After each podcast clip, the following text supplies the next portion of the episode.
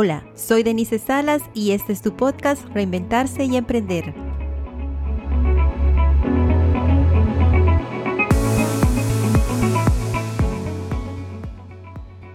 El objetivo de este podcast es el de presentarte historias de vida inspiradoras, darte herramientas e información que te animarán a dar el primer paso para realizar ese proyecto que has estado posponiendo por mucho tiempo. Acompáñanos.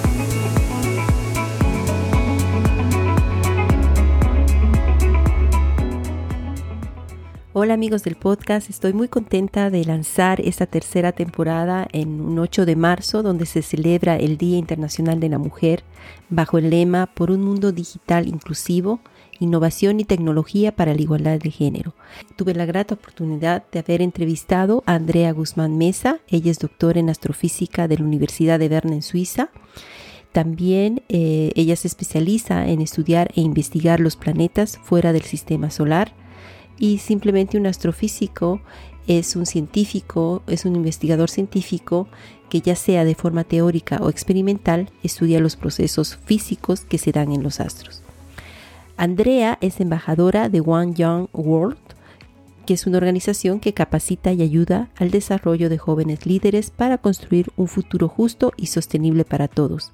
También obtuvo el premio de Techfluencer de Global 2022 por promover la participación de niñas y mujeres en áreas STEM, usando el poder de las redes sociales.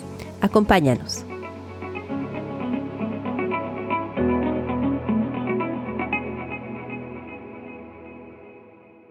Hola, bienvenidos a la tercera temporada del podcast. Hoy tenemos como invitada Andrea Guzmán Mesa. Ella acaba de terminar su PhD en astrofísica y sobre todo apoya y promociona las carreras en STEM. Es así que ella crea un movimiento para promocionar a las mujeres científicas. Eh, este movimiento lo hace en Twitter y por tres días es trending topic. Gracias a ello, ella gana el premio eh, Woman That Build Awards del 2022 si lo traducimos sería premio para las mujeres que construyen. Y este premio fue otorgado en la categoría de Techfluencer. ¿Cómo estás, eh, Andrea? Bienvenida al podcast. Hola, Denis, muchas gracias por la invitación y muy bien, muy feliz de, acompañarte en este podcast. Quería agradecerte por darnos este tiempo para conocerte más y también para conocer estos eh, proyectos que tienes, cómo apoyas a las mujeres en STEM, que es em, que realmente tenemos que trabajar mucho en ello, ya que, bueno, esta mañana veía en, en LinkedIn que decía que al paso que vamos, va a tardar, vamos a tardar como 300 años en llegar a la igualdad de, de género y por ello no vamos a poder obtener o alcanzar tampoco los objetivos de desarrollo sostenible. ¿Qué opinas de eso? Sí, es verdad. Este, Yo de hecho hacía parte de, una fundación que se llama Falling Walls. Y en uno de los entrenamientos que tuvimos hablábamos con la directora de la Fundación Elsevier y nos contaban que ellos em, hicieron todo un estudio sobre los SDGs, sobre los, las metas de desarrollo sostenible y cómo eh, si no teníamos en mente, digamos, el factor de género, la equidad de género en todos ellos, iba a ser imposible eh, hacer algún avance en una de estas, en, en estas metas, ¿no? Ah, y obviamente pues la ciencia eh, en ese sentido no, no, no está de más. También se ve obviamente afectada por, por, por, por estas estadísticas y, y es verdad. Exacto, mm. exacto, exacto. Pero bueno, nos hemos saltado un poquito y queremos conocer, queremos saber quién es esa persona detrás de todos estos movimientos, eh, qué siente, qué piensa, qué la motiva. Cuéntanos, ¿quién es Andrea, Andrea Guzmán? Wow, ¿quién es Andrea? Esa es una pregunta muy profunda, pero sí como tú decías, pues eh, hace, justamente hace dos días eh, recibí mi diploma ya de, de astrofísica, de doctorado. Felicidades, felicidades. Gracias. ¿ah? Y bueno, yo soy colombiana, nací en Bogotá y desde que estuve en el colegio, digamos que me interesaban mucho las cosas que tuvieran que ver con ciencia, pero también con la comunicación. Y creo que siempre me estuve como moviendo en esos dos ámbitos. Y em, fue al finales de mi secundaria que me empezó a interesar la astronomía. Y gracias a la invitación de una colombiana que trabajaba en ese momento, trabajaba eh, en la NASA, nos invitó al club de astronomía al que yo pertenecía y, y, fuimos a la NASA y cuando volví dije, no, pues esto es lo que yo quiero hacer. Ah, pero me di cuenta que no había astronomía, no había un pregrado, en astronomía en Colombia. Wow. Y yo apenas tenía 16 años, hasta ahorita estaba empezando un pregrado eh, en otra ciudad, en Medellín. Pero bueno, nada, yo decidí estudiar lenguas eh, y me presenté a la carrera de lenguas modernas. Ah, pero al mismo tiempo me ofrecieron una beca para estudiar matemática pura por, por el ¿En Colombia? En Colombia. En Colombia. Ah, ok. Entonces dije, bueno, la matemática pura capaz estaba más cercana a la astronomía que las lenguas modernas. Acepté estudiar matemática, entonces soy matemática y luego hice una maestría en Erasmus Mundus, me vine a Europa y estudié en tres universidades, en la Universidad de Innsbruck en Austria, en la Universidad de Roma Tor Vergata en Italia y en la Universidad de Göttingen en Alemania. Entonces ahí me gradué de maestra en astronomía y astrofísica y ya luego pues, terminé mi doctorado. Pero digamos que algo que siempre ha estado como en el núcleo de mi trabajo ha sido cómo promocionar, eh, el, como tú decías, ¿no? Como eh, las carreras STEM o motivar a que más niñas mujeres se animen a, a estudiar. Pues eh, durante mi doctorado especialmente estuve promocionando mucho lo que tenía que ver eh, con, con, mujeres en la ciencia, sobre todo mujeres en la astronomía en Colombia. Y pues bueno, nada, eso es un poquito Andrea Guzmán desde su parte académica. Exacto, exacto. Pero cuéntame, ¿tú tuviste algún referente que, que te inspiró, algún role model que tú pudiste decir, ah, mira, realmente eh, quiero ser como ella o, no sé si tuviste alguien en tu vida que te que te motivó, te inspiró para justamente escoger esta, este camino?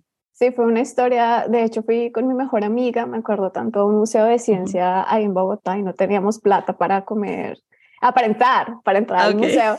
Y entonces nos fuimos a comer un helado al, al, centro comercial de al lado y había una revista en este sitio donde en la portada había una colombiana que, que decía colombiana, la NASA.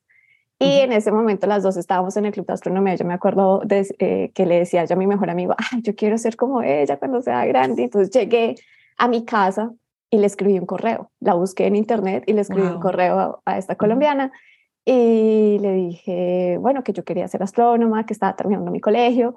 Y mi mamá me acuerdo que me decía, ay, pero esa gente tan importante por allá en Estados Unidos, eh, en la NASA, que le va a responder? Y no, efectivamente me respondió y me respondió, me dijo que siguiera como mi camino a las estrellas, que si me quería convertir en astrónoma tenía que estudiar inglés, tenía que estudiar una carrera en ciencias.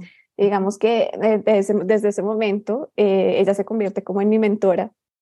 y, te va guiando. Cambió, claro, entonces eso me cambia totalmente todo el panorama de, de, una, de una chica que apenas estaba terminando el colegio en un barrio del suroccidente de Bogotá, de estrato de medio, digamos, a, decir, oiga, no, yo sí puedo estudiar ciencias, hay otra colombiana en la NASA, yo puedo ser astrónoma y yo creo que ese fue mi primer role model en la ciencia.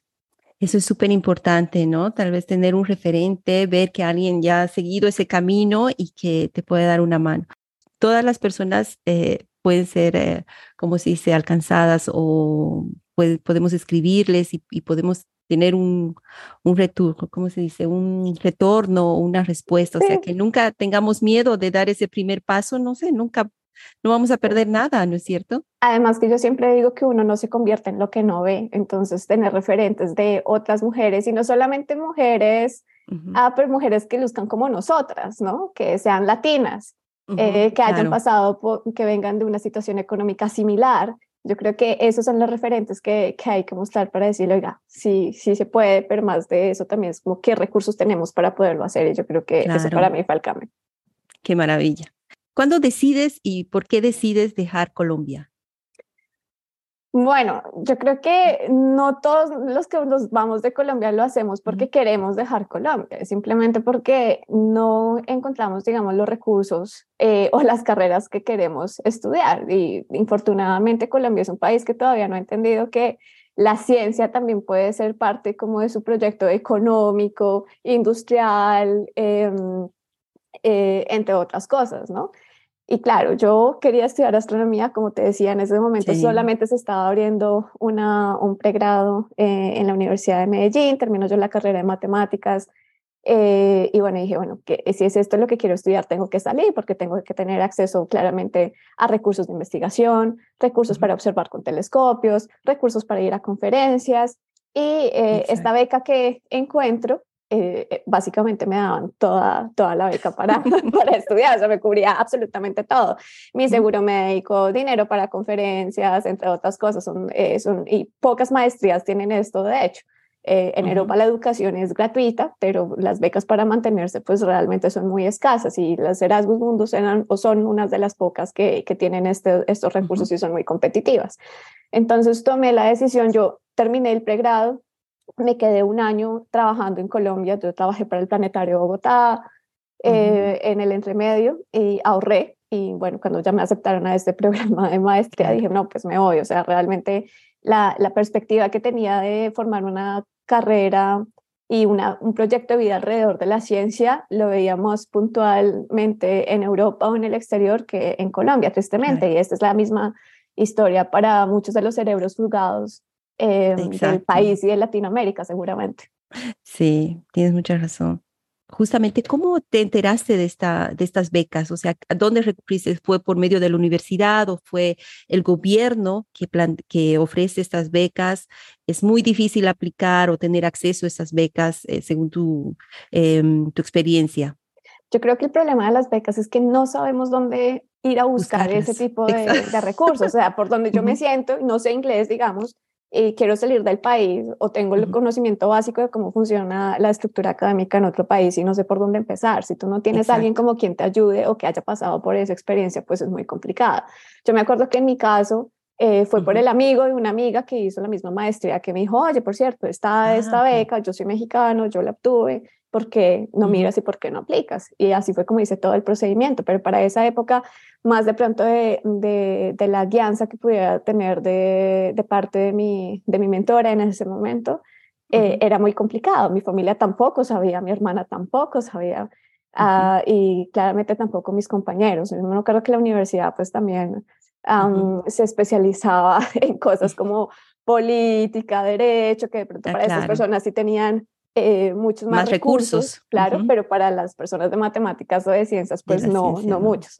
Entonces, yo lo que veo hoy en día, sin embargo, es que una gran parte de la diáspora, eh, al menos colombiana o latina en el exterior, que ha podido acceder a recursos académicos, económicos, está haciendo todo lo posible, uno, por eh, compartir más y más información por las redes sociales, por ejemplo, o en portales web, entre otras cosas, pero también están formando, eh, que me parece muy chévere, estas redes eh, desde donde ya personas con experiencia, senior o estudiantes que están en proceso de maestría, doctorado, eh, están también convirtiéndose en los mentores de esta nueva generación de, estudiantes y les están diciendo, oiga, si es posible salir, Ay, mire, acá están los recursos, o yo los puedo poner en contacto con algunos profesores, digamos, dentro de las universidades donde hemos estado.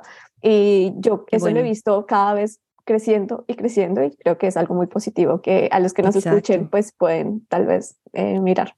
Exacto, eh, no, no duden en contactar a las personas en su red o buscar otras personas donde a ustedes les interese estudiar o, o obtener una beca.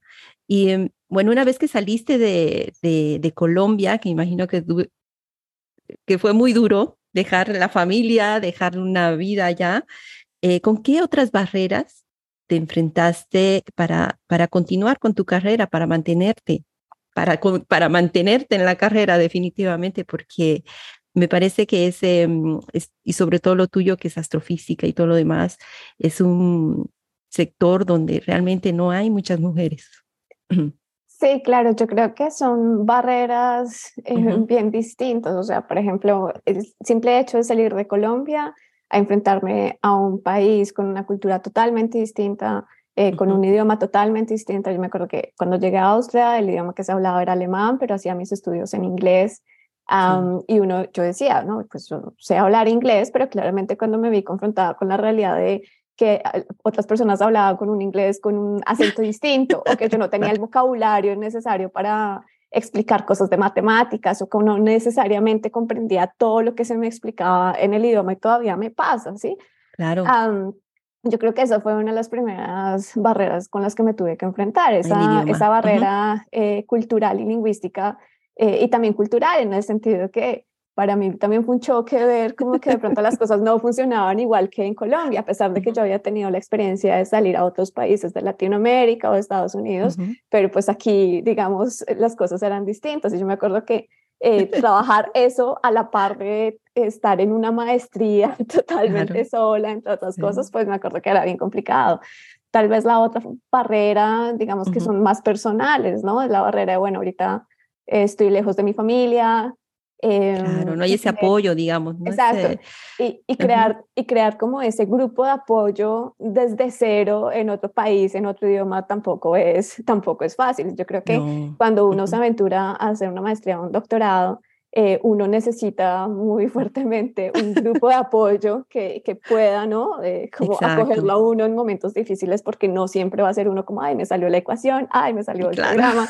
Ah, pero ahí es como que yo decía, me quiero volver a Colombia porque esto no es lo mío. Exacto. Justamente eso, por eso te, te decía esas, esas, barreras que no están relacionadas realmente a tu capacidad intelectual o a la inteligencia que tienes, pero sí que hacen mucho, o sea, ese soporte emocional, ese verse en otro país, entenderlo, entender las normas eh, de sociedad y, y cómo, cómo comunicarse, las reglas, claro. que aquí son muy diferentes. Sí, y yo creo que la otra, eh, ya fue cuando empecé, digamos, mi carrera, que me acuerdo tanto una historia que alguien me dijo, pero usted fue como la cuota de mujer y latina, porque mm. no porque yo tuviera como la capacidad para haber obtenido un doctorado o algo así, sino porque yo, esa era la percepción que tenía muchos de mis colegas hombres, soy la mm. cuota de la minoría, ¿no? Exacto, sí, sí. Y yo creo que también como romper esa, esa, esa barrera, esos estereotipos de, no, yo estoy aquí porque me he especializado en esto y en esto y tengo tanta capacidad como usted para hacer estas cosas. Y yo creo que la última que últimamente realmente está muy cercana a mi corazón es eh, digamos que hay una barrera, no sé cuál será la palabra correcta, pero legal slash política, ¿no? Es, ah, ok, con los permisos. sí, exacto, es, es tiempo que últimamente he reflexionado al respecto y es tiempo que se nos exige a los estudiantes internacionales, ¿no? Em, rendir igual que los demás, pero cuando uno se pone a ver, nosotros tenemos que gastar un montón de tiempo en el proceso de la visa, eh, recursos económicos para tener que viajar a otro país para aplicar, eh, qué sé yo, a otro permiso, eh, eh, y que también esa angustia de decir en qué momento se me acaba el permiso, no puedo aplicar un trabajo porque estoy en desventaja a comparación de las personas que son locales de acá o no consideran que el idioma es totalmente perfecto. Yo creo que ese es otro tipo de barreras estructurales bien, bien complicadas al traer estudiantes internacionales a otro país. Claro, yo creo que la idea es que lo que yo he visto en Suiza especialmente, ¿no? Que lo que quieren sí te ayudan, ayudan a los países en vía de desarrollo, los traen, les dan, eh, los apoyan y todo lo demás, pero no quieren que se integren, mm. ¿no? Que entonces, sí que estudien, pero que vuelvan, que vuelvan y ayuden a su país. Y los que tienen que, y los que quieren quedarse, bueno, o pagan la, la beca, ¿no? Bueno, y también como dices, ese problema de, permiso, de quedarte, que ya tienes una desventaja porque no, ah, bueno, acá el tema de los permisos, especialmente en, Suiza, es un poco complicado. Bien complicado. Sí, exacto. Entonces, eh, como que no tienes esas oportunidades que tienen los locales, definitivamente. Sí, claro, pero yo creo que también está algo relacionado con la salud mental, ¿no? Es como eh, estar en esa inestabilidad y esa incertidumbre constante. Y yo creo que eso es algo eh, infortunadamente muy común de la academia, que, que, tal vez las personas o no pueden como llegar a dimensionar eh, realmente cómo, cómo es que se vive eh, estando en, este, en, este, en esta atmósfera académica. Claro, exacto. Ese, es, es complicado, pero bueno. yo sé que tú estás siempre, mm, estás siempre, digamos, en varias organizaciones o asociaciones que están relacionadas a tu carrera. Estas eh, eh, asociaciones son internacionales. Cuéntame un poquito cómo va todo esa, ese trabajo con las asociaciones acá eh, apoyando tu carrera. Claro, bueno, no sé si te, si te refieres a asociaciones académicas, yo digo Sí, sí, sí, justamente a esas. Sí, bueno, yo creo que algo maravilloso que puedo hacer durante mi carrera es crear comunidad. Em, y esa comunidad no necesariamente tiene que ser de astronomía, de astrofísica, que claramente pues parte del trabajo que hice en el doctorado, la maestría, involucraban que tuviera acceso a estas comunidades, a la sociedad Astronómica de Suiza o, bueno, los consorcios de observación que, que de pronto de los que participé, eh, pero comunidades, por ejemplo, específicamente aquí en Suiza, me acuerdo que estuve en un retiro para estudiantes internacionales eh, que tuvieran como un background eh, de, de, minorías, ¿no? Okay. Eh, y yo me acuerdo que, que para mí ser activa como en ese tipo de comunidades realmente tiene muchísimo valor. Otra comunidad en la que estuve parte, de hecho, como a consecuencia de lo que tú hablabas del spam de científicas que hice en Twitter, que podemos hablar luego, eh, fue el One Young World, que es la red de jóvenes líderes más grande del mundo y que el año pasado me dieron una beca para asistir y que ahorita soy embajadora de One Young World y estuve rodeada de, de, no sé, premios Nobel, políticos, eh, pues, empresarios, personas a las que tal vez yo desde mi posición de académica diría, pues no, nunca voy a estar ahí porque estaría, pero cada vez veo más la importancia de, de, tener como ese networking y construir ese tipo de comunidades. Y tal vez una experiencia más cercana a casa es eh, que tuve la oportunidad ya desde hace unos años de, de, de mirar que otras astrónomas colombianas eh, habían en el mundo y nos dimos cuenta de que pasábamos de ver al mismo hombre en, la televisión, en las noticias, hablando de astronomía a Colombia, a, darnos cuenta de que habemos más de 100 colombianas, desde profesoras, eh, doctorados, maestrías, pregrados, en, divulgadoras por todo el mundo. Imagínate. ¿Y por qué no las conocemos? ¿no? Porque siempre hablamos de la misma persona. Entonces yo creo que eh, algo muy, muy bonito que he podido hacer es construir comunidad, no solamente en mi campo, pero en varios campos de, liderazgo, de mujeres, eh, de empoderamiento, de, minorías, y, eso ha sido muy, muy, muy chévere. Qué interesante. Bueno, ahora, em, justamente como dices, ¿no? Esta, esta promoción que necesitan las mujeres en la ciencia o mujeres en STEM, bueno, para los que no nos están escuchando, STEM es el acrónimo para eh, que agrupa todas las carreras relacionadas con ciencia, em, tecnología, ingeniería y matemáticas. Entonces, he visto algunos datos, algunas estadísticas de un estudio que se hizo, de un estudio publicado y realizado por Alejandro Bello, que, es, eh, que se titula Las mujeres en ciencia, tecnología, ingeniería y matemáticas en América Latina y el Caribe es interesantísimo ver las estadísticas que, se publican, porque dice que en el 2019 la tasa mundial promedio de investigadoras era de solo 29.3%. Esta también son estadísticas del UNESCO. Y solo el 3% de los premios Nobel en ciencia ha sido otorgado a mujeres, mm. ¿no? Se, ha trabajado mucho en la igualdad de género, en el empoderamiento de las mujeres. Em, y se ha, se ha logrado que en América Latina y el Caribe haya una paridad de 45% del total de las mujeres investigadoras, em, ah, perdón, 45% del total de investigadores son mujeres, pero todavía hay mucho trabajo que hacer. Eh, y tú apoyaste también con una campaña, ¿no es cierto?, para que dar más visibilidad a las científicas. Cuéntanos cómo, cómo creaste la campaña? ¿Cómo se te ideó? ¿En qué consistió? No, bueno, era una idea que eh, de hecho había lanzado, el, esto pasó en el 2022, a principios del 2022, para la conmemoración del Día eh, Internacional de la Niña y la Mujer de la Ciencia, en el 11 de febrero.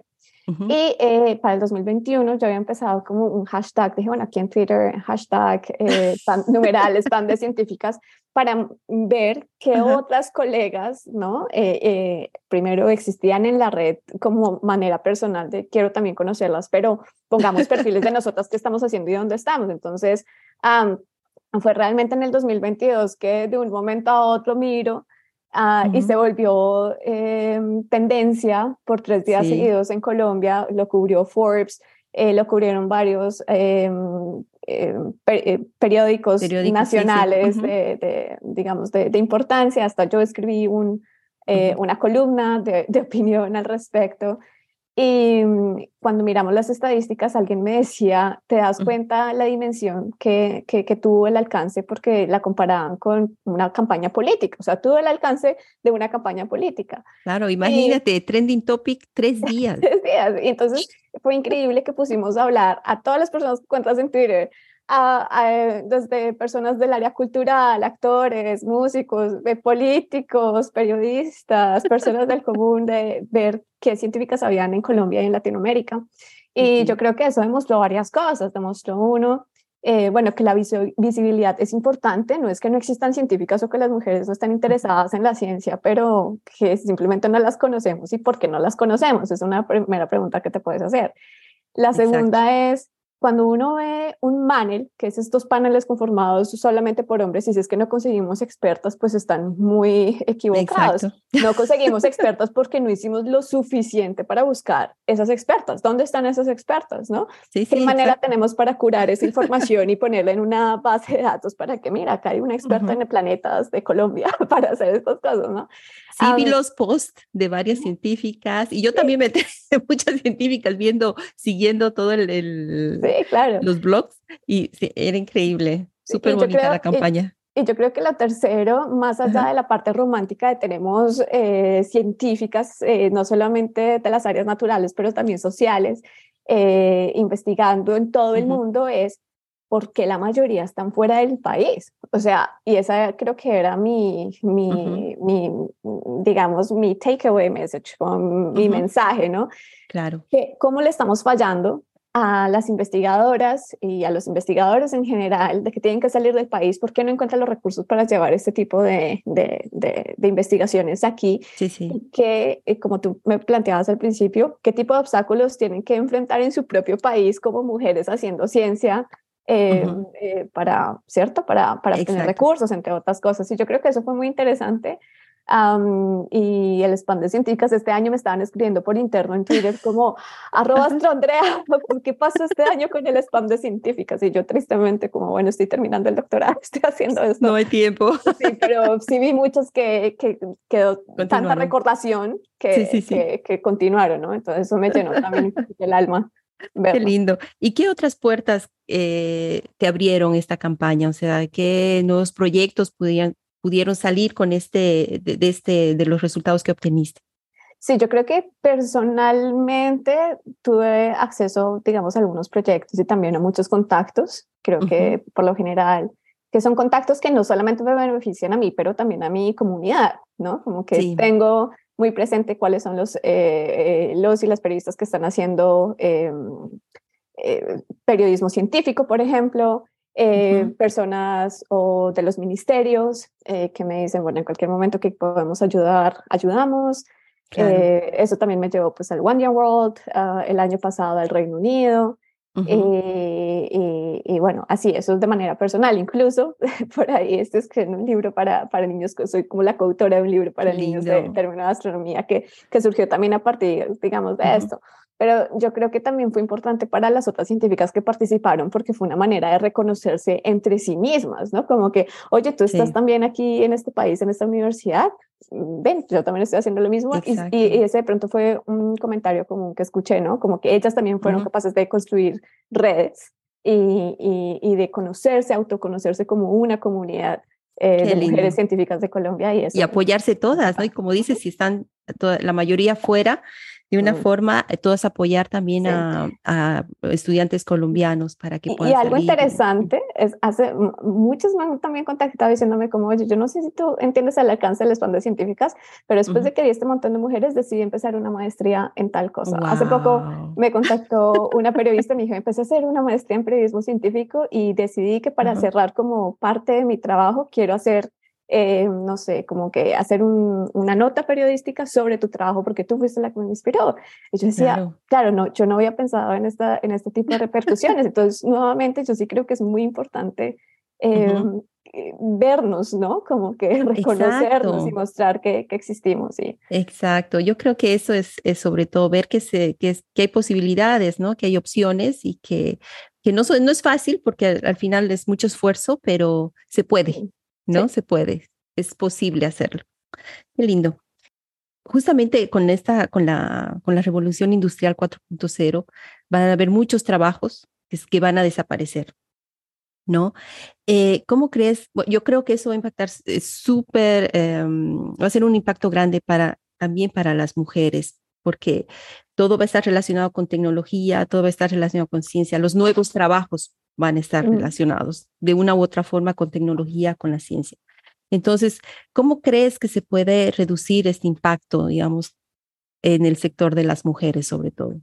¿Qué les dirías a esas mujeres que, qué les podrías decir a tu entorno, de esas mujeres de tu entorno que no tienen nada que ver con ciencia, con tecnología? ¿Qué les podrías aconsejar? Yo creo que uno tiene que ver eh, eh, la ciencia como una herramienta, o sea, eh, uno dice personas que no tienen nada que ver con la ciencia, pero la realidad es que todos y todas tenemos que ver con la ciencia, o sea, eh, desde que nos levantamos estamos utilizando la ciencia, nuestro celular está lleno de ciencia, eh, la manera como funciona el GPS, cómo nos transportamos, cómo somos capaces de crear chips pequeñitos de que nos permita tener celulares pequeñitos también, ¿no? Eh, por ejemplo, ahorita herramientas como ChatGTP, que está trayendo también todo este tema de la discusión de el, la inteligencia artificial, entre otras cosas. Yo creo que esto cada vez está más y más en nuestras vidas. Entonces, todos y todas estamos, eh, digamos, sujetos a la ciencia y los avances que la ciencia tenga, ¿no? Medicina, puedo citar un montón de ejemplos. Claro. Entonces yo creo que uno no tiene que ver la ciencia como algo de, ay, es que yo no entiendo matemáticas, las matemáticas son muy difíciles, por ende odio la ciencia. No, realmente es cómo podemos tal vez, tal vez como aceptar la ciencia como parte realmente cotidiana de nuestra, de nuestra vida diaria. Exacto. Em, y uno de los consejos que yo daría hace poco reflexionado y es, tenemos que ver cómo no necesariamente tenemos que ser todos expertos en matemáticas o en astrofísica o en cohetes, pero cuáles son esos vacíos en los que al tener, aunque sea un conocimiento básico de esas tecnologías y de esa ciencia, nosotros también podemos, eh, ¿verdad?, como llenar. Me ponía a pensar cómo eh, cada vez más y más personas se van a tener que preguntar sobre la ética del uso de herramientas de inteligencia artificial, ¿no? Entonces ahí hay todo un nicho, hay, todo un nicho de, de tenemos que crear reglamentación, políticas, entre otras cosas. Estamos muy eh, atrasados, ¿no? Sobre todo demasiado atrasados. Personas desde el punto de, la parte política como tal, ¿no? Eh, ¿qué, ¿qué, tipo más de eh, políticas puedan, que, se pueden crear para que más mujeres accedan a la ciencia a través, por ejemplo, de, no sé, creación de tecnologías básicas o el estudio de tecnologías básicas, ¿cierto? No necesariamente que tengan un entrenamiento de doctorado, maestría, pero que desde colegios tengas un entrenamiento de que te permita entender esto y aportar desde ciertos estilos, de ciertos... sí, yo creo que, que existen distintos como campos en los que al tener un entendimiento básico de la ciencia y la tecnología de los avances en este momento, sin ir a la profundidad, yo creo que podemos estar contribuyendo. ¿no? Y, yo creo que, es, eh, que, es, más importante que nunca que, que, tomemos también como, eh, sí, es, más conciencia. Más conciencia, es parte de nuestra vida diaria. Exacto.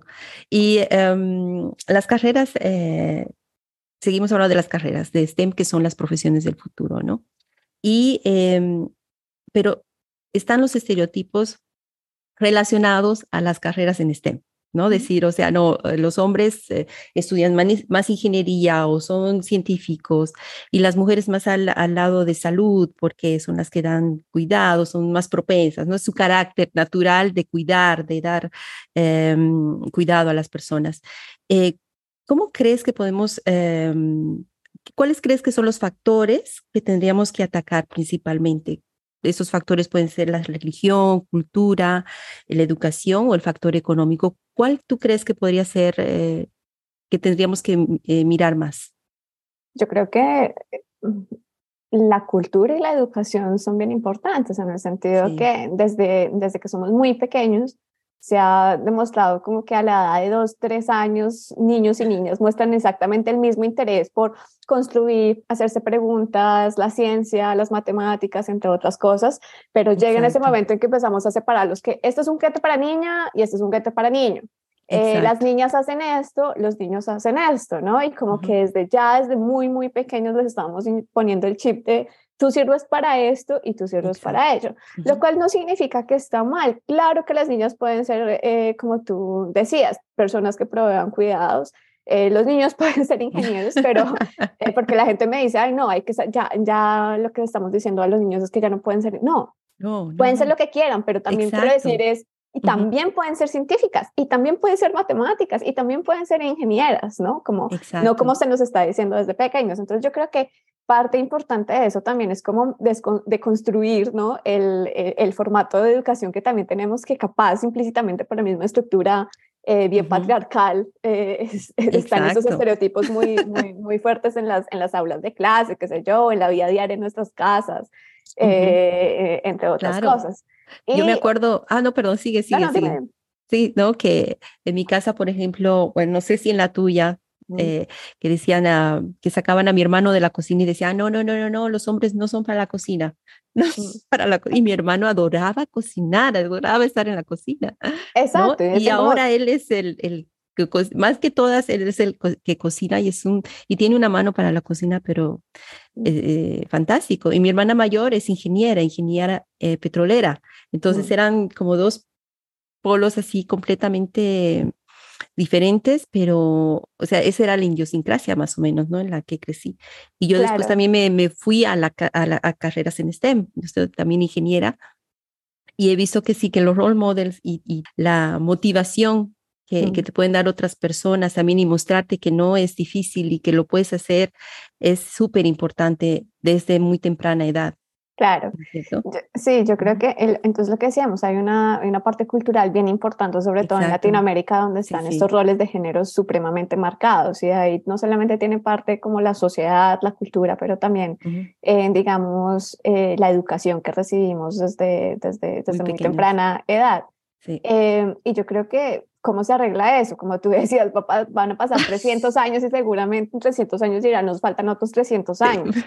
Pero yo creo que parte de eso es tener eh, conversaciones incómodas, ¿no? Y parte de esas conversaciones incómodas es eh, las que, por ejemplo, yo doy en Twitter y digo, no, porque tienen un, panel, porque tienen un panel compuesto de hombres, porque en este, en este sitio solamente están hablando de estos temas, porque las mujeres no podemos participar. Y yo constantemente me, constantemente me meto en estas conversaciones, pero son conversaciones incómodas que tenemos que tener y seguramente van a traer una reflexión de, oiga, es verdad, porque nos hemos planteado esto por tanto tiempo y no no lo hemos cuestionado. Y yo creo que eh, esa parte de, la, de ser como autocríticos y también, eh, también informarnos, educarnos, qué, qué, son, qué es la equidad de género, por qué es importante, qué es una cuota de género, por qué surgen las cuotas de género. No solamente como que yo siento que mucha gente tiende a satanizar estas cosas, pero realmente nunca se ha sentado a pensar como, oiga, ¿y por qué entonces ahorita estamos dando cuotas de género a las mujeres y nunca se ha planteado y por qué solamente han tenido hombres en, en estos espacios, ¿no? Claro, exacto. Yo creo que es, eh, como se, ah, ya hay mucho que hacer todavía, ya se ha hecho bastante, mucha más, se habla mucho más de estos temas, pero definitivamente según las estadísticas que vemos, estos estereotipos están súper marcados. O sea, aquí en, en Suiza, las, si tú ves carreras de sociales y de, de, salud, son, la mayoría son mujeres, ¿no?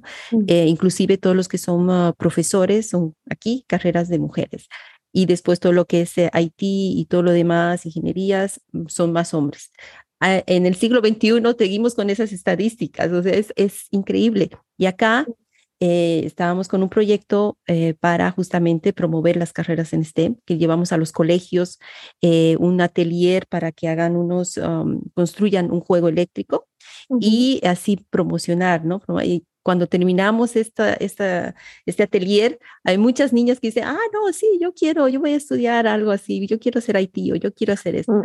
Entonces es súper em, emocionante ver que cuando entras al, curso, a la clase, te dicen, ¿qué, ¿qué, van a estudiar?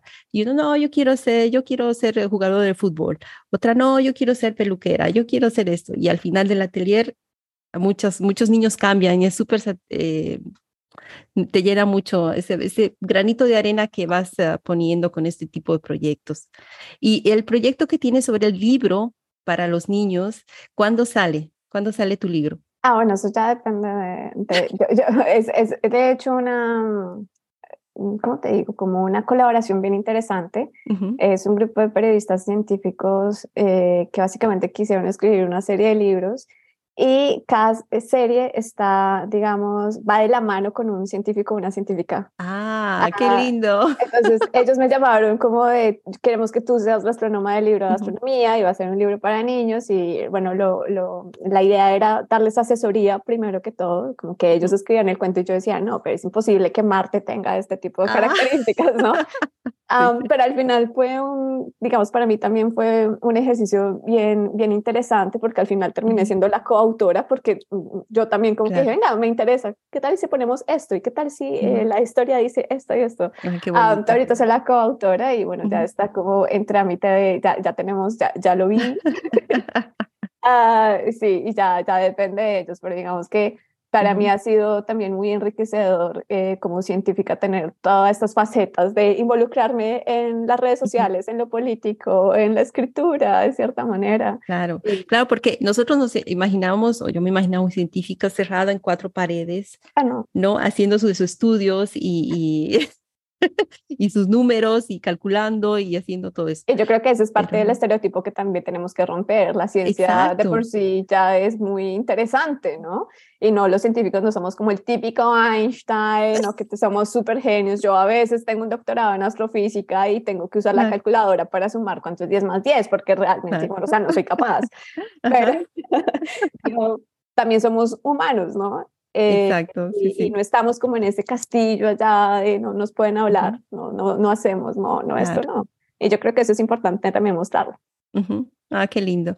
Cuéntame, ¿qué proyectos futuros tienes en cuanto a la, a la promoción o justamente promoción de las carreras en STEM o ayudar a, a, eh, a Colombia, digamos, de tu país a ayudar, digamos, a que las personas que quieran o hacer más accesible, digamos, este tipo de información para que puedan tener em, acceso a la educación eh, en carreras en, la, en STEM, por ejemplo?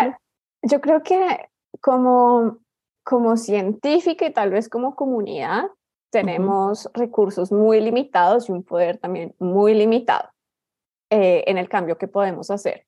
Uno puede mentorar, uno puede compartir información, pero yo creo que si uno quiere realmente que haya algún tipo de cambio, tiene que hablar cada vez más abiertamente de ciencia con las personas que son capaces de tomar las decisiones eh, e eh, eh, y, ponerlas dentro de un país.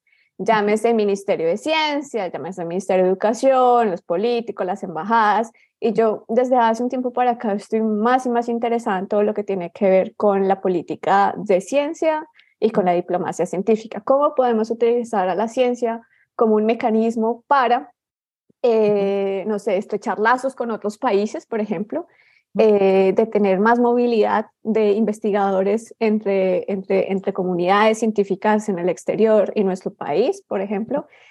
Y eh, digamos que ese, ese segundo paso que estoy dando después de, mi doctorado, yo he decidido dejar, al menos por el tiempo, la academia como tal, investigación, y cada vez estoy más involucrada en, en, lo que tiene que ver como ya la parte más administrativa política de, de ah, los recursos de la ciencia. Y yo creo que es ahí realmente donde eh, espero yo que, que, capaz de aquí a un año, unos años, eh, pueda también, como te digo desde el principio, armar comunidad y poder hablar eh, de manera muy sencilla por qué es importante la ciencia, invertir en ella y, poder eh, apoyar, pero también como asesorar a los que están tomando estas decisiones, a los policymakers, eh, para que tomen realmente las decisiones que tienen que tomar en, cuanto, en cuanto a este panorama de CTI. Y sea más inclusiva también, ¿no?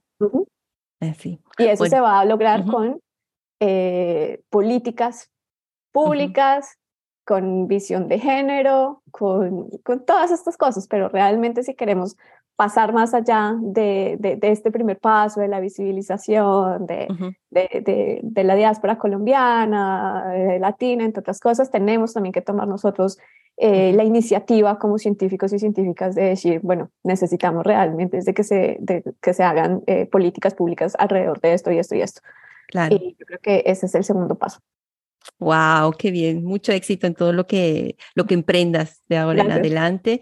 Y es súper importante que sí, que, que, la mujer en la ciencia, en STEM, esté, esté mucho más representada también, ¿no? A, niveles más altos para tomar eh, justamente decisiones.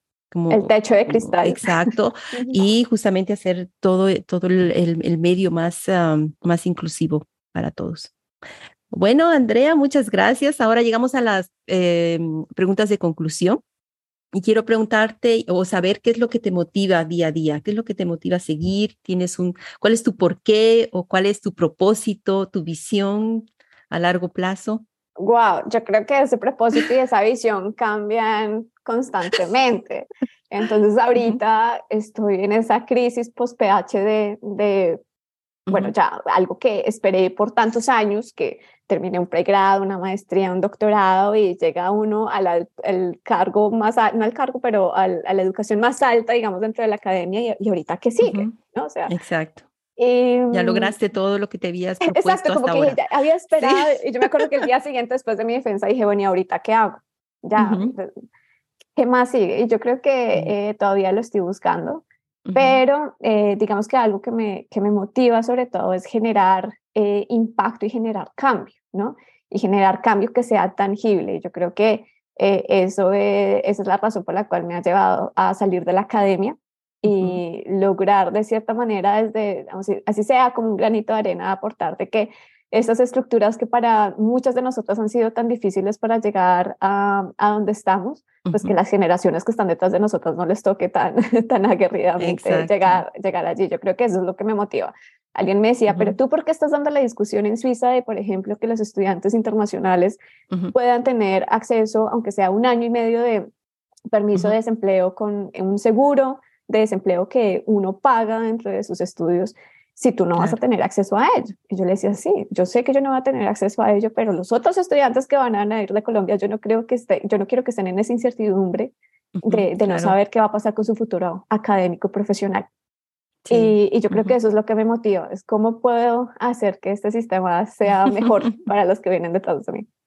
Claro, súper importante también poner esas, eh, esas bases para que los que vienen después puedan seguir trabajando y mejorar, digamos, ¿no? Esa, esa, mm, no sé, esos términos de estudio y poder eh, dar un paso a la vida laboral, pero, o sea, como dices, que no sea tan incierto, ¿no? Lo que viene, sino tener alguna, unas opciones más. Bueno, y dime, una, y dime cómo, em, cómo te motivas o cómo haces que tu día sea productivo. Tienes, no sé, ves al podcast, cómo, cómo haces para que Ese es el secreto. sea 100%? Ese es el secreto. Yo no creo que sea totalmente productiva y yo creo que, que, uno está tan acostumbrado, siento que también está esta cultura de que uno tiene que hacer y al 100 y al 200% y uno está muy acostumbrado. Yo siento como que si yo no trabajo el 100 y el 200% y siempre tengo algo para mostrar, me voy a sentir en desventaja con alguien de pronto que es local y, y de pronto, no sé, puede, te puede mostrar algo más sencillo que, que yo. Yo siempre tengo que mostrar por qué tengo Em, eh, digamos, como ese valor agregado para, para, para los trabajos, ¿no? Eh, pero yo, es una reflexión que un amigo me decía, pero no está mal tampoco como descansar. ¿no? Entonces ahorita estoy encontrando como, como ese equilibrio, pero yo digo que em, yo siempre, el, el, default es que estoy ocupada, pero si tú me dices, vamos a hacer un podcast, te digo, dime cuándo, yo saco tiempo y, es el ah, saco tiempo, pero también como que sacar tiempo para mí. Yo creo que uno exhausto y totalmente quemado no puede hacer nada. Entonces es tratar de encontrar también un equilibrio de, de hacer cosas que le gustan, hacer su trabajo, pero también tener tiempo para, para uno mismo. ¿Y has alcanzado ese equilibrio? ¿O sea, has podido alcanzar el equilibrio entre eh, tu vida personal y tu parte laboral o de estudiante? No sé. Yo creo que eso fue también lo que me llevó a, dejar la academia, ¿no? Eh, ah, ok. Eh, esa, existe una cultura muy tóxica en que si tú no estás 24/7 produciendo 10 artículos científicos, eh, no vas a tener opciones, qué sé yo, estoy exagerando, ¿no? Pero no vas a tener opciones de llegar a ser un postdoc o llegar a ser un profesor. Y yo creo que, em, eh, no sé, es una cultura muy tóxica eh, en ese sentido y yo espero que en este nuevo proyecto que empecé, de hecho, el lunes, un nuevo trabajo, pueda encontrar como esa, esa, mm, ese balance entre hacer lo que he querido hacer o lo que he venido haciendo de promover todavía más mm, el trabajo de ciencia dentro de las mujeres, dentro de las niñas, hacer un trabajo que todavía encuentro como políticamente satisfactorio para mí. Exacto. Y, y, pues tiempo personal. Vamos a ver si lo logro o no. ¿Y tienes alguna rutina eh, eh, día a día para justamente hacer que comiences tu día con más energía, que puedas eh, eh, lograr los objetivos del día, que te propongas, no sé. hacer ejercicio, no, Denise, yo yoga, creo que, no sé. No, Denise, yo creo que esa respuesta es bien uh, poco satisfactoria para Cuando yo la leía, yo decía, no, yo la verdad, que, que, sí, bueno, capaz tengo que hacer más ejercicio y así, pero um, yo creo que tratar de empezar el día como con buena nota y como buena latina. Yo empiezo con música y siempre tengo música al fondo. Yo no sé, eso como que me, me ayuda a poner. Um, pero. La música te da energía. La música me da energía, sí, pero no, yo creo que eh, parte como de mi educación doctoral y, científica ha sido tratar de ponerle como estructura a las cosas que hago y poner también como fechas a, a lo que hago.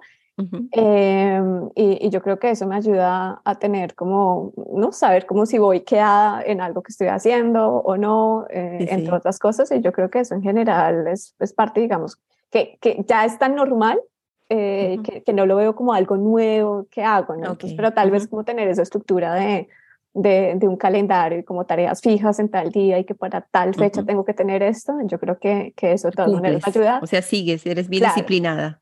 Pero yo creo que también tener como flexibilidad también no, no está mal, ¿no? Y es algo que es, es normal. No siempre las cosas salen como uno quiere en la ciencia. No, para nada. oh, y cuéntame, ¿cómo lidias con el fracaso? Ah, lo pongo en Twitter. no, literal. Yo siento que em, nuevamente parte de la cultura académica siempre está muy enfocada en cuántas em, propuestas exitosas tienes, eh, no sé, para pedir financiamiento, para pedir observación, por ejemplo, como yo, para mirar con los telescopios, em, cuántos premios te ganaste, cuántas becas te ganaste, y siempre estamos viendo como una cara positiva y la del éxito en la academia, ¿no? Que uno pensaría, a este científico, a esa científica nunca le pasa absolutamente nada y solamente si uno yo no gano premios y ya en, este, en el primer año no tengo 10 artículos, pues no soy nada ni, nadie en, dentro de la academia. Y yo creo que ser abierta, em, eh, no solamente con los obstáculos, pero como las cosas malas que me pasan en la academia, en, en redes sociales, y, también como en mi vida diaria, no sé, que he tenido que estar enfermo por una buena parte del doctorado, por ejemplo, y aún así tengo que ir a escribir artículos y decir abiertamente estoy pasando por este problema de salud durante, mi doctorado o, este problema. Eh, en general, yo creo que eh, empiezan a salir un montón de historias también de otros, de otros estudiantes diciendo cómo estoy pasando por algo muy similar. Y yo creo que Nuevamente, yo creo que la palabra, si, una de tus preguntas es cuál es la palabra, tu palabra favorita, yo creo que es comunidad. Y yo creo que uno hacerse parte, conocerse como parte de una comunidad que está sufriendo algo similar o pasando por algo similar, yo creo que eso te ayuda también a decir como, oiga, esto es normal, hay que normalizar también los fracasos dentro de la ciencia. Entonces, yo soy, me pueden buscar en Twitter, arroba hasta Andrea, pero yo soy siempre súper abierta y yo creo que eso ha sido algo que la gente se ha identificado conmigo. Eh, Yo creo que ser vulnerable, ¿no? Vulnerable. Exacto, y, mostrar lo que estás sintiendo, porque como dices, nunca estamos 100% todos los días y, em, y es bueno reconocerlo, ¿no? Reconocer que no. Bueno, yo también he estado estos meses, antes de, de, de, presentar la tercera temporada del podcast, me tomé como dos, tres meses porque estaba recuperándome de un fracaso. Mm. Ya voy a contarlo en algún episodio, pero necesitaba ese tiempo, necesitaba alejarme un poco también de las redes y, está bien, para poder. Está bien. Exacto, y está bien, o sea, no es malo, necesitas un tiempo para ti también. Yo me pierdo de Twitter por, por meses y después vengo con una nueva controversia, pero es porque sé que también necesito tomar tiempo para, para mí misma. Yo creo que eso es muy importante, cómo manejar también esas partes no tan, no tan chéveres, pero... No tan chéveres, exacto. Oh, muchas gracias, Andrea, muchas gracias por compartir e, en este episodio con todos nosotros, con toda la audiencia y te deseo mucho éxito en lo que emprendas, a ver si podemos colaborar con algún proyecto para promocionar las carreras en STEM, que también eso me apasiona. Y eh, bueno, pues ya, ya estaremos en otra oportunidad para que nos comentes cómo, ¿Cómo te está yendo con tus nuevos proyectos? Vale, muchísimas gracias, Denise. Y una de las preguntas que me habías escrito era si tenía un libro para recomendar.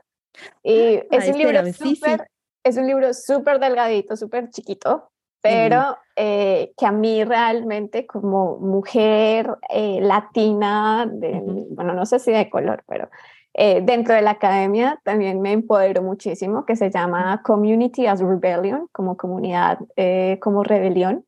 que es una guía de supervivencia para mujeres de, de color, se llama así, eh, en la ah, academia, de Lorgia eh, Peña García, que es una académica latina en Estados Unidos. Y honestamente se lo recomiendo eh, a todas y todos los que me están escuchando, que realmente puse algunas de sus citas incluso en mi tesis, porque son muy, muy poderosos, realmente que, vale la pena. Gracias, mil gracias, pero sí se me, me faltó también una última pregunta. dime. ¿Qué aconsejarías a las personas que tienen muchas ideas o ideas brillantes, pero nunca las materializan? Wow, eh, que no tengan miedo de contarle esas ideas a, a otras personas. Miren que, no sé si puedo ponerme como, como ejemplo, el simple hecho de yo escribirle un correo a una persona que pensé que era inalcanzable dentro de la ciencia realmente me cambió toda mi vida. Ah, y no solamente mi vida, pero la vida de mi familia, que también pudo ser apoyada a través de, de, que yo construyera, a partir de que yo construyera también un proyecto de vida alrededor de la ciencia, ¿no? Claro. Y fue no tener miedo de simplemente hablar de mis motivaciones, de lo que quería, de mis sueños, y pues igualmente entonces es una invitación de que ustedes no tengan miedo a hablar de sus ideas, de sus sueños con otras personas, porque eh, bueno, así, así es como empiezan las cosas, ¿no? Entonces, e, ese es, ese, es, ese es mi consejo. Bravo, y cerramos con eso porque está preciosa esa frase, esa última, esa última mm, frase que dijiste está está súper motivadora. Yo soy así que sí, no hay que tener miedo definitivamente y hay que lanzarse, hay que lanzarse y, e ir por todo. Al final uno no tiene nunca nada que perder. Como decimos en Colombia, sin mente. Exacto. Bueno, muchas gracias, Andrea. Un beso, un abrazo y estamos en otro, en otro episodio. Muchas gracias a ti por la invitación. Chao, chao, Andrea. Muchas gracias por acompañarnos hoy. Muéstranos tu apoyo dejando tus reviews y ratings en las plataformas en las que escuchas los episodios del podcast. Eso nos ayudará bastante a seguir creciendo.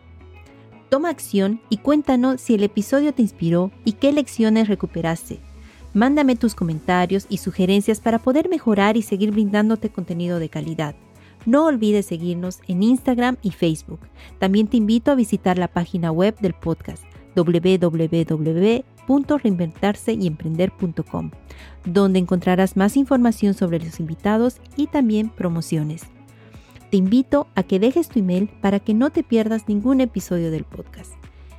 Y también te invito a compartirlo si crees que puedes ayudar a algún amigo, amiga o familiar que está pasando por un periodo o proceso de cambio en su vida y necesita inspiración o herramientas para seguir adelante con su proceso de reinvención y o emprendimiento. Muchas gracias nuevamente y hasta el próximo episodio.